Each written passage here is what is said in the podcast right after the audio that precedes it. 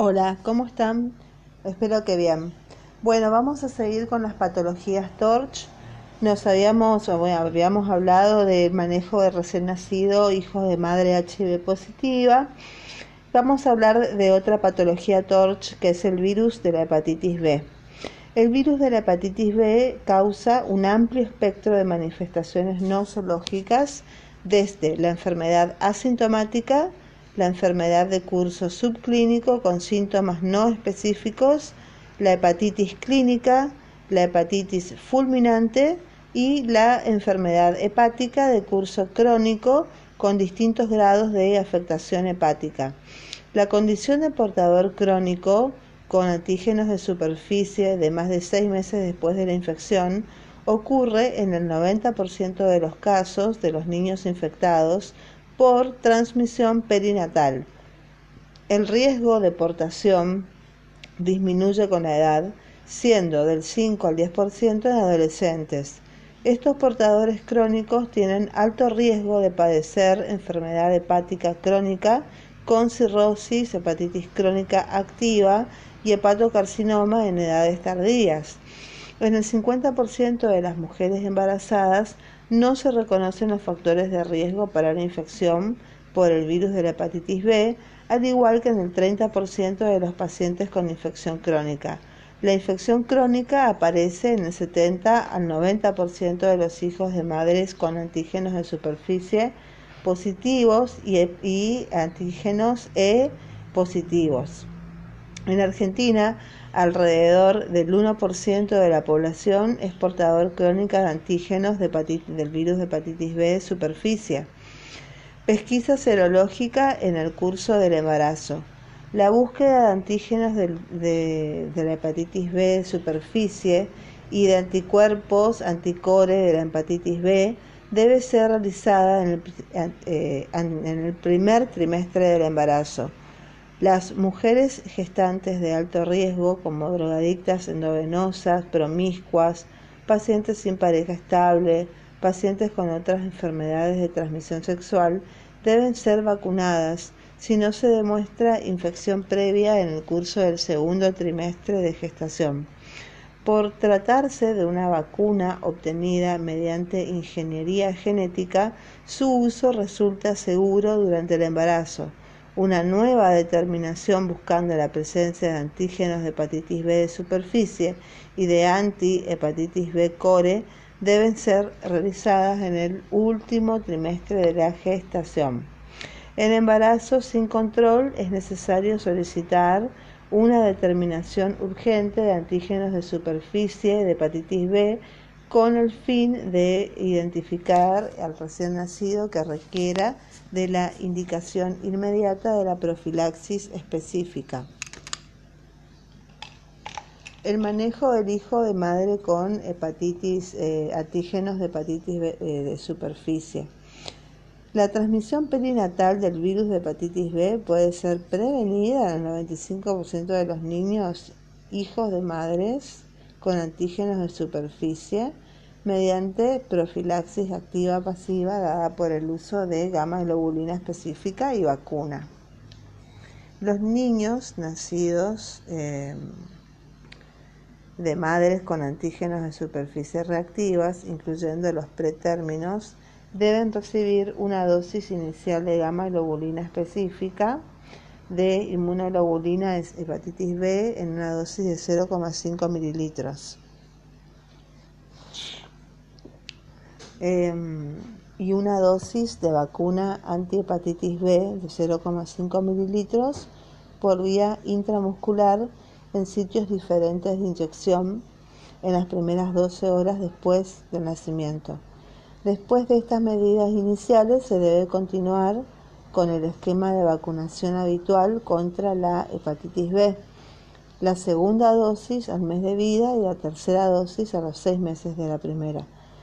La primera dosis de vacuna contra hepatitis B aplicada a niños de menos de 2.000 gramos no debe ser tenida en cuenta y se deben colocar las tres dosis recomendadas en el esquema completo cuando el niño supere ese peso. El momento total de dosis en estos casos será de 4, Todos los pacientes, independientemente del peso de nacimiento, deben ser estudiados efectuándose una determinación del antígeno de hepatitis B de superficie y anticuerpos de hepatitis B de superficie uno a tres meses después de haber eh, completado el esquema de vacunación. Los antígenos de superficie negativos con títulos de anticuerpos de hepatitis B de superficie menores de 10 miliunidades internacionales por mililitros deben recibir un esquema adicional de vacunación y luego eh, volver a ser testeados. El incumplimiento de las dosis de vacunación o de revacunación en los tiempos sugeridos no implica la necesidad de recomenzar con todo el esquema nuevamente. La lactancia materna del hijo de madre con antígenos de superficie positivos no tiene riesgo adicional, por lo que debe ser suspendida. No, no debe ser suspendida la lactancia materna. Existen experiencias limitadas sobre el uso de vacunas sin gamma globulina con eficacia comparable al esquema clásico en poblaciones de alto riesgo epidemiológico. Entonces acá la clave es la dosis de antihepatitis B de gamma globulina inespecífica. Bueno, eh, el, con respecto al virus de la hepatitis C, el virus de la hepatitis C es un virus ARN de la familia de los flavivirus. Es el agente causal de una enfermedad crónica que compromete al hígado y que puede evolucionar en el tiempo a una cirrosis con insuficiencia hepática y en algunos de estos pacientes desencadenar una enfermedad maligna primaria como el hepatocarcinoma. Solo hay gran experiencia con este virus y embarazo aunque es importante tenerlo en cuenta dado el aumento lento y progresivo que se observa en la mayoría de los bancos de sangre. Con respecto a la epidemiología, la prevalencia de hepatitis C en Estados Unidos en la población general está estimada en 1,8%. La prevalencia en niños de 0,2% hasta los 12 años es de 0,4% en mayores de esta edad. Estos valores pueden ser modificados de acuerdo a determinados factores de riesgo.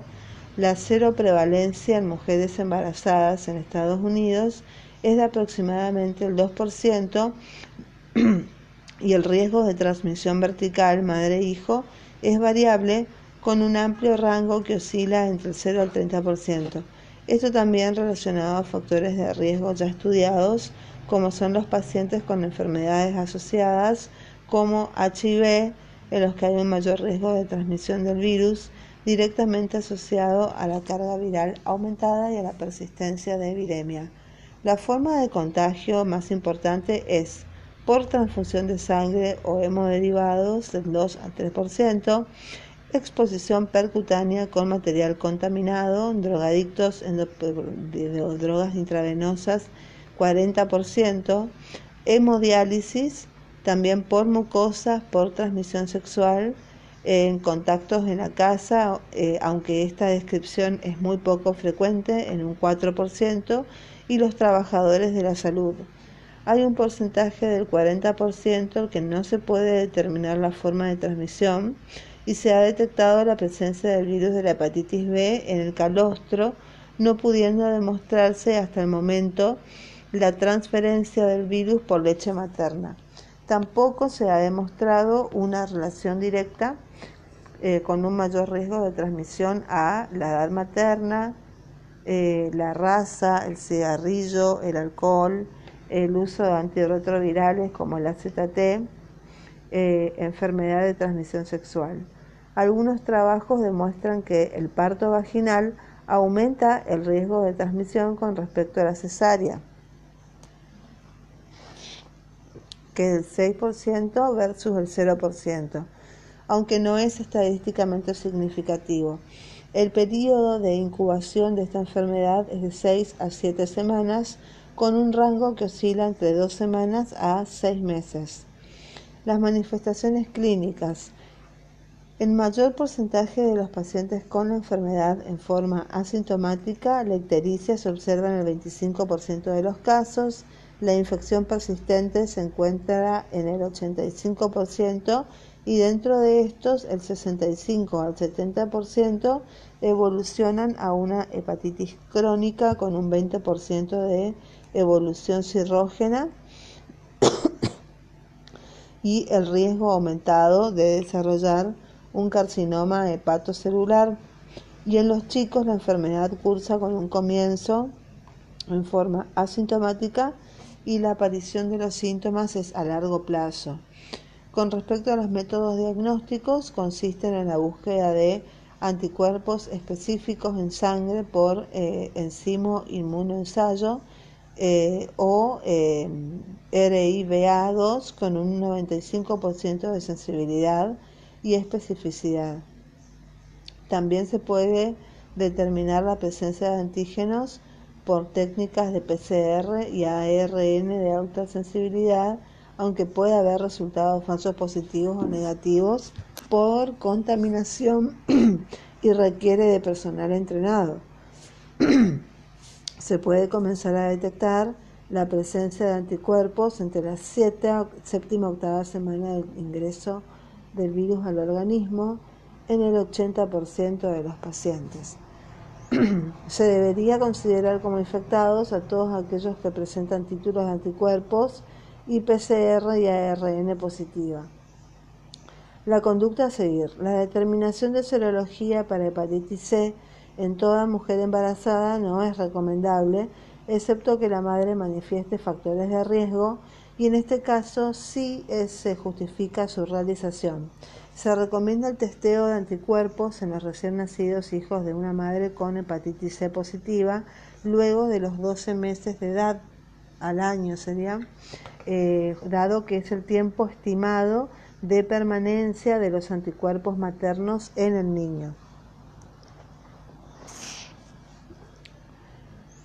La persistencia luego de ese lapso habla a favor de una infección. El testeo por PCR no está aún avalado ni es recomendado.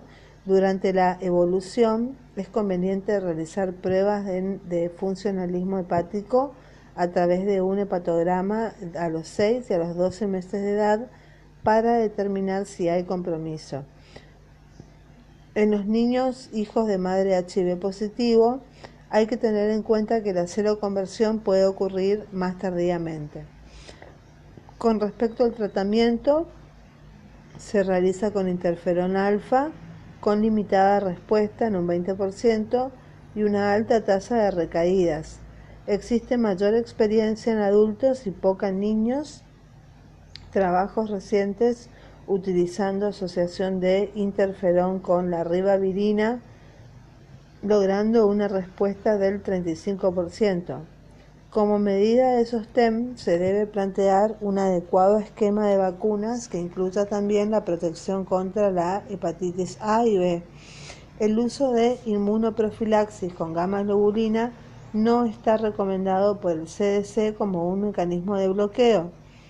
Medidas de control.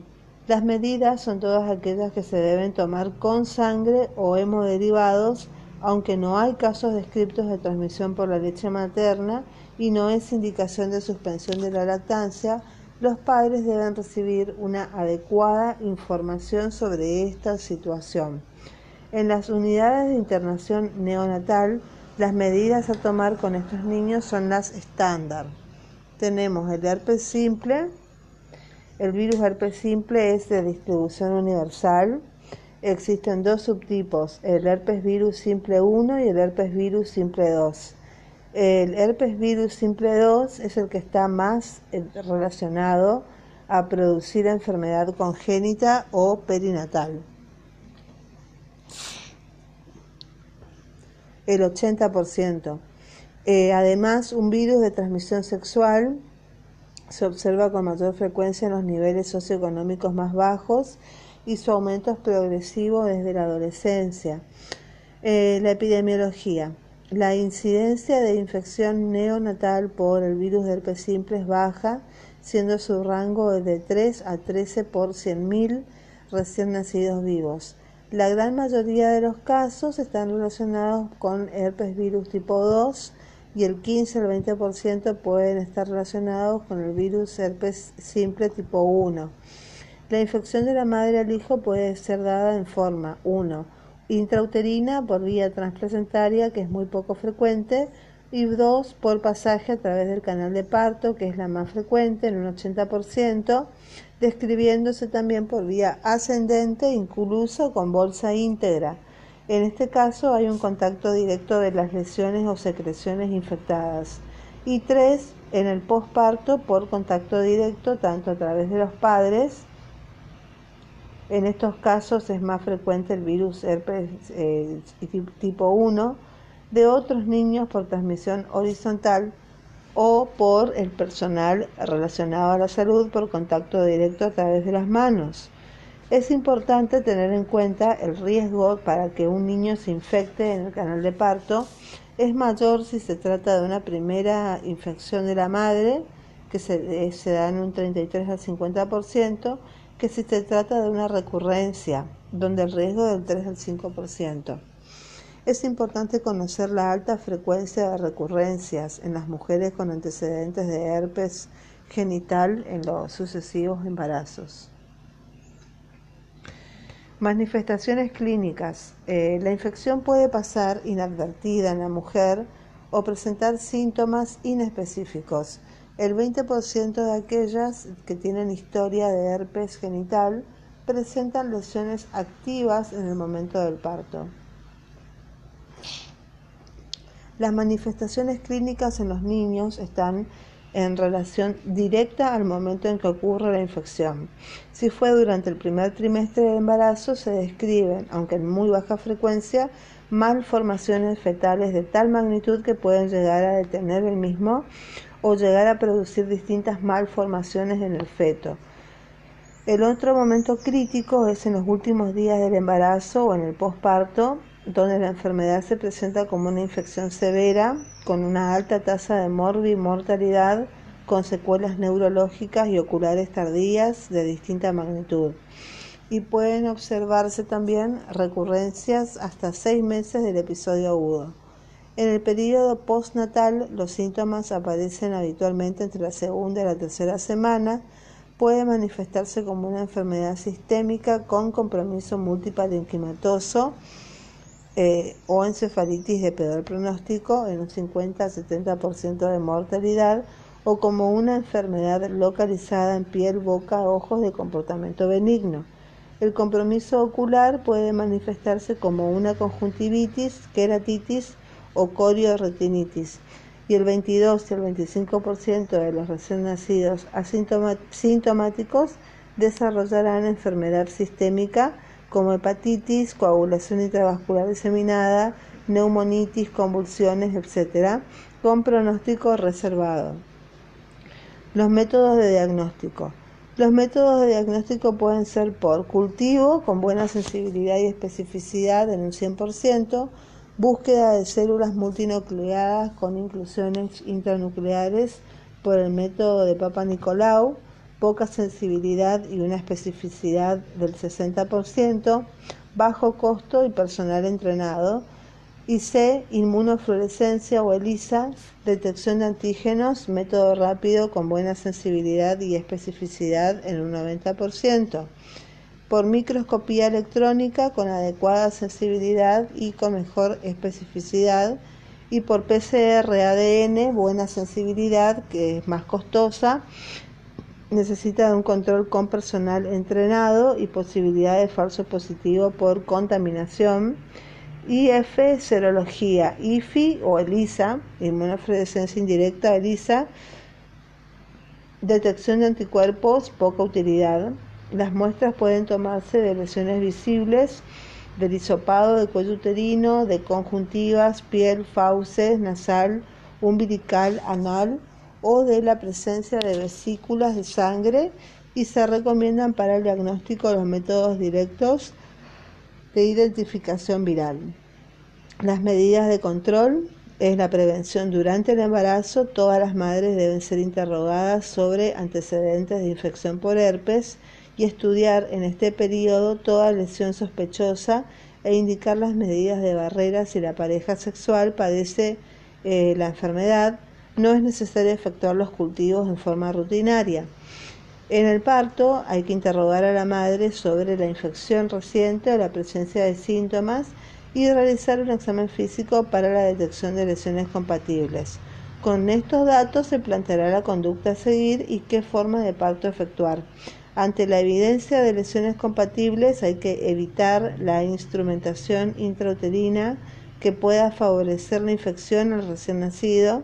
Se plantea la cesárea cuando hay lesiones macroscópicas en el canal de parto con bolsa íntegra o con menos de 4 o 6 horas de ruptura de la misma y en aquellas madres que se presentan con evidencias clínicas de enfermedad en un embarazo pretérmino, controlando el curso natural de su embarazo, manejo expectante controlando el curso, prolongar el embarazo iniciar la maduración fetal y plantear el parto por cesárea indicando surfactante al niño. El uso de aciclovir a la madre en dosis de 15 miligramos kilo día en tres dosis no está aún aceptado universalmente y busca disminuir la carga viral materna, disminuyendo el riesgo de infección al recién nacido. Eh, la madre que padece enfermedad grave durante el embarazo debe ser también tratada con aciclovir, aunque este no disminuye el riesgo de malformación fetal. El posparto eh, durante el posparto es aconsejable que la toma de material para cultivo no se demore más de 24 a 48 horas de posparto para poder así diferenciar la colonización de replicación viral. Con respecto al tratamiento, realizados todos estos estudios correspondientes, el recién nacido debe recibir tratamiento eh, específico con aciclovir a 30 miligramos kilo día por vía endovenosa cada 8 horas, presente o no sintomatología durante 14 a 21 días. Y algunos grupos plantean dosis de hasta 60 miligramos por kilo por día. Cursos de más de 21 días de tratamiento pueden plantearse en algunos casos, como así también la necesidad de profilaxis por tiempo prolongado eh, ante la posibilidad de un mayor riesgo de recaídas. Con respecto a la prevención, en todo recién nacido se deberían tomar las siguientes medidas. Precauciones de contacto, las medidas de aislamiento adecuadas, cubrir las lesiones, proteger al personal que presente lesiones en la piel, reconocer como el mejor mecanismo de barrera el lavado de manos y pueden ser alimentados con alimentación específica bajo los resguardos correspondientes. Y tres, en las infecciones perinatales virales, bueno, eh, tenemos eh, otras que son infección por citomegalovirus, la rubiola y la varicela zoster, que veremos en el siguiente episodio. Bueno, señores, eh, tengan una buena jornada, traten de hacer lo mejor posible y bueno, nos, nos escuchamos en la próxima y bendiciones. Chao, chao.